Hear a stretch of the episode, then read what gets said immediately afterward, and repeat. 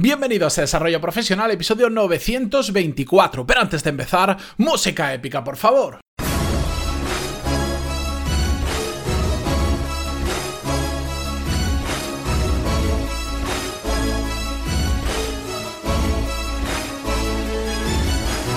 Muy buenos días a todos, yo soy Matías Pantaloni y esto es Desarrollo Profesional, el podcast donde hablamos sobre todas las técnicas, habilidades, estrategias y trucos necesarios para mejorar cada día en nuestro trabajo. Bien, continuamos. Noveno episodio y penúltimo de la serie dedicada a analizar desde la perspectiva del desarrollo profesional el documental de Michael Jordan que está en Netflix, El último baile. Ya sabéis que lo que hacemos es cada capítulo del documental lo analizamos en un episodio de la serie. Tenéis toda la información de todos los episodios en pantaloni.es barra Jordan. Ahí tenéis la lista de episodios, por qué empecé la serie, etcétera, etcétera. ¿De acuerdo? Esto lo digo sobre todo a los que mm, llegáis, caéis a uno de estos episodios y no habéis escuchado los anteriores para que entendáis un poco de qué va todo esto y, podáis ver rápidamente, si os interesa el análisis de este documental, pues tengáis todos los episodios disponibles eh, de forma fácil, ¿de acuerdo?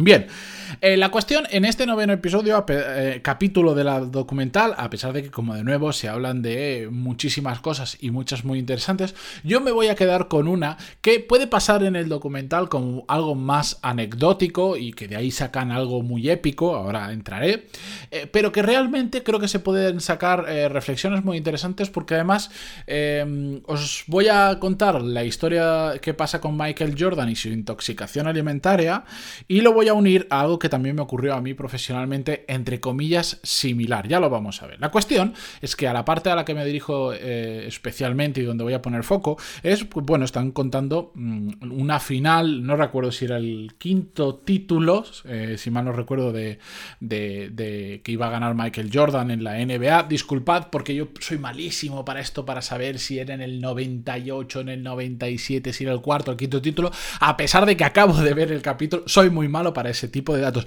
Pero tampoco tienen ningún tipo de relevancia en esto. La cuestión es que lo importante es saber que justo eh, la noche antes de jugar el partido final, el que decidía si se llevaban o no el título, bueno, pues Michael Jordan está en su habitación de su hotel, como en cualquier otra ocasión, tiene hambre y pide una pizza. ¿Vale?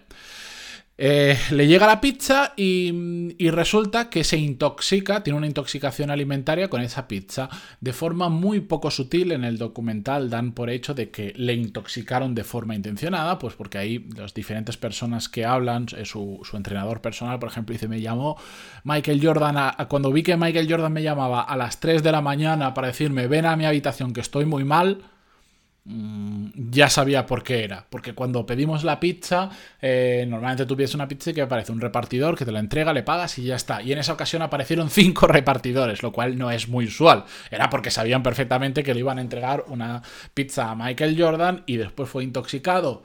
Vaya, qué casualidad que les sentó mal la pizza y no mal, muy mal. Bueno, pues insinúan como que aposta le intoxicaron para que al día siguiente no estuviera para jugar. La cuestión, y más allá de esa anécdota, es que, bueno, pues sí, efectivamente Michael Jordan al día siguiente se levanta a las 3 de la mañana vomitando y me imagino que, mm, digámoslo sutilmente, vaciando todo su cuerpo de cualquier comida que pudiera haber en cualquier parte del estómago e intestinos, ya me entendéis de qué estoy hablando, y al día siguiente pues está destrozado. Como a cualquiera que os haya pasado esto, al día siguiente estás sin fuerzas, eh, no puedes comer absolutamente nada, incluso en muchas ocasiones hasta, hasta si bebes agua lo terminas devolviendo y encima como has Em, evacuado todo lo que tienes en el cuerpo, estás mucho más deshidratado, no tienes energía, te encuentras fatal, con fiebre, no sé cuántas historias, pues así se presenta Michael Jordan, el pilar clave del equipo, la pieza fundamental, se presenta en esas condiciones para jugar el último partido, el decisivo, de una final de los playoffs de la NBA. Evidentemente, Michael Jordan dice, yo este partido no me lo pierdo, vamos, me da igual como esté, no me lo pierdo. Y sale a jugar, pero por más genio que seas, por más talento que tengas, si no estás en las capacidades físicas, pues el, tío se lo ve sufriendo, que, no da, que falla mucho, que no es el Michael Jordan de siempre y es normal. Pero a medida que va pasando el partido, él se mete más en, el partido, se empieza un poco a olvidar más de sus condiciones y también pues saca esas fuerzas, que es un poco más al tema que yo quiero centrarme, saca fuerzas donde no las hay. A pesar de estar muy mal, sabe lo que se está jugando él como profesional de ganar, no sé, recuerdo si su quinto o su sexto título. Sabe que además su papel en ese partido condiciona a todo el equipo, porque él va a jugar de todas formas y su equipo sin él puede hacer cosas muy buenas, pero no es el mismo equipo. Y al final esto no es solo por ganar un, equipo, un, título para él, también es terminar un ciclo, es cerrar todo el trabajo y el esfuerzo suyo, de sus compañeros, pero no solo sus compañeros jugadores, del entrenador, del grupo de entrenadores, de todo el staff técnico, de todas las personas que trabajan en una organización, que han estado luchando todos juntos, porque aunque veamos solo a los jugadores en el partido, ya hay mucha gente trabajando y sabe que es importante que a pesar de los problemas que él tiene, para él y para su equipo, que se olvide de todo y que dé lo máximo posible. Este señor además era un motivado y a, más cosas complicadas le ponías delante, pues más se motivaba, terminas recuperándose y aunque no llegue al 100% de su nivel, pues mm, termina haciendo un muy, muy, muy buen partido a pesar de las condiciones y evidentemente ganan y se llevan el título a pesar de lo mal que estaba esta persona. Y yo cuando veía ese episodio... Em, reflexionando sobre ello, me acordé de una situación profesional que yo viví y juraría que en alguna ocasión la he contado en el podcast, pero mm, voy a aprovechar, si ya la he contado, disculpad a aquellos que ya sepáis la historia, pero es que viene muy al hilo. Eh, os lo resumo mucho porque mm, hay muchos detalles y ya pasó hace algunos años y no voy a estar aquí media hora contando toda la historia. Pero la cuestión es que cuando yo estaba en una cadena de restaurantes, llevaba la expansión, estábamos en Valencia y abríamos un restaurante en Madrid.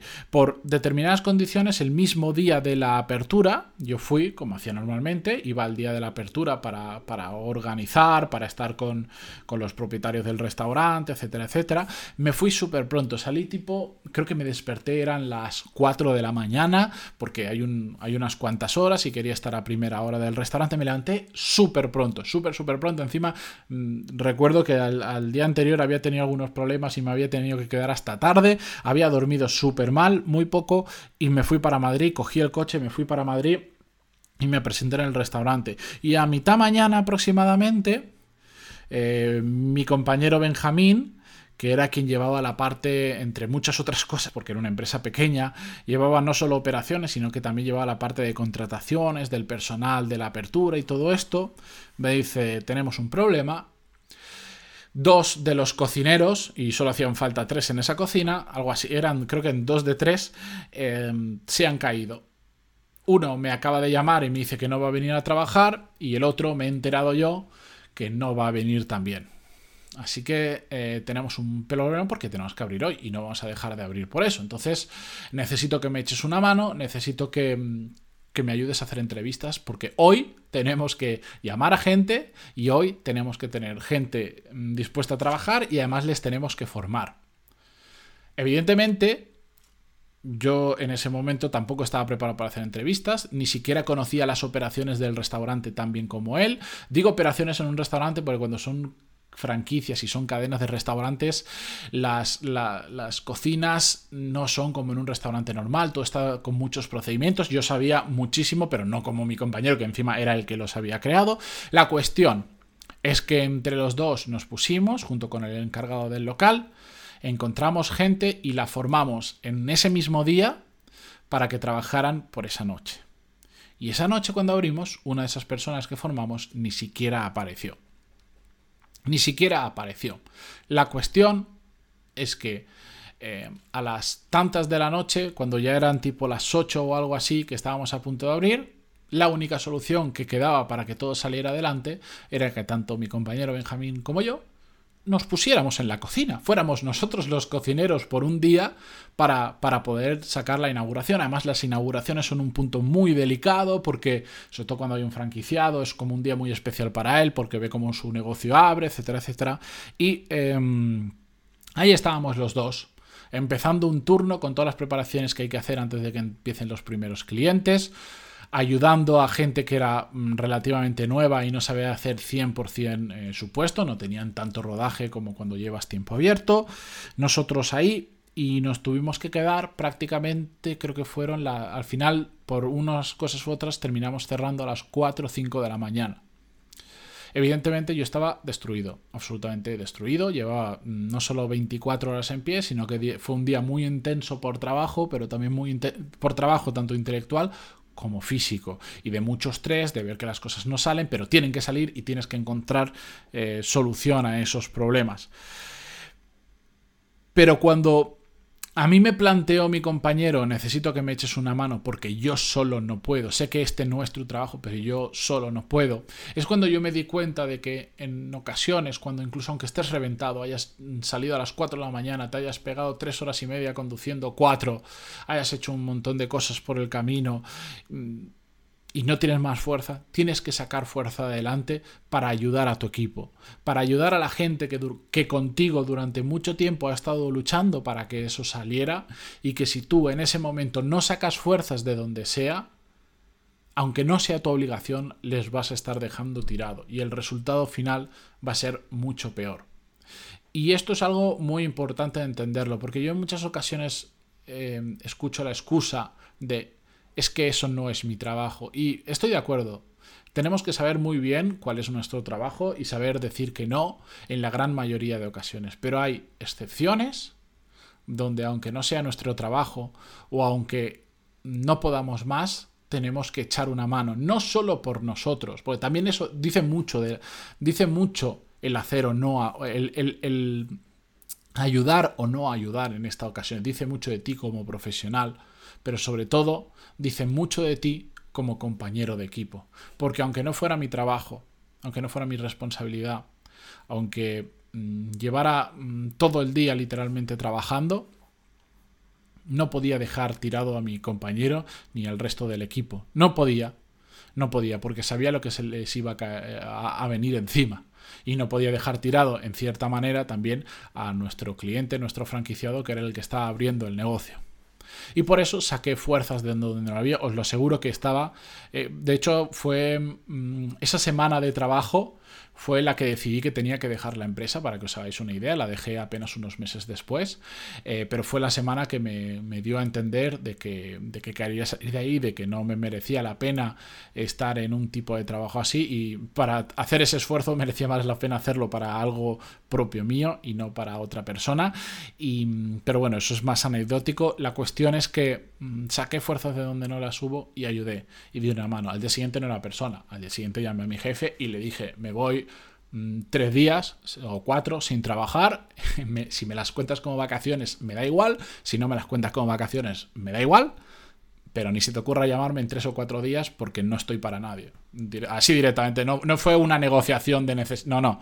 Fue un, voy a hacer esto y me da igual lo que pienses y me da igual la repercusión, me da igual todo. Porque realmente Además que venía ya de varias semanas de muchísimo trabajo, de muchísimo tute, y eso fue la gota que colmó el vaso. Pero a pesar de que eso fue el mayor pico de trabajo que jamás he tenido mm, prolongado en el tiempo, esa fue la gota que colmó el vaso, pero como os decía, antes venían muchas cosas, em, quise estar ahí. Y mm, no, yo no soy Michael Jordan, dista mucho, hay muchas diferencias entre los dos pero no sé de dónde saqué fuerzas para aguantar hasta las 4 o 5 de la mañana y ayudar a mi equipo. Y esto em, yo sé que es algo que Benja, mi compañero en ese momento, mm, valoró muchísimo y, y siempre me lo ha agradecido que estuviera ahí y que le echara esa mano y sé que es algo que se va a quedar en su cabeza. También en mi jefe, cuando yo a mi jefe le dije me voy y durante cuatro días mm, no vas a saber nada de mí, ni me discutió porque sabía lo que había hecho dice mucho de nosotros cuando hacemos ese tipo de fuerzas, cuando sacamos fuerzas de donde no las hay. Dice muchísimo y, creo que es una lección que tenemos que aprender de, de, Michael Jordan y de todas aquellas personas que arriman el hombro cuando hace falta, que esto es muy importante.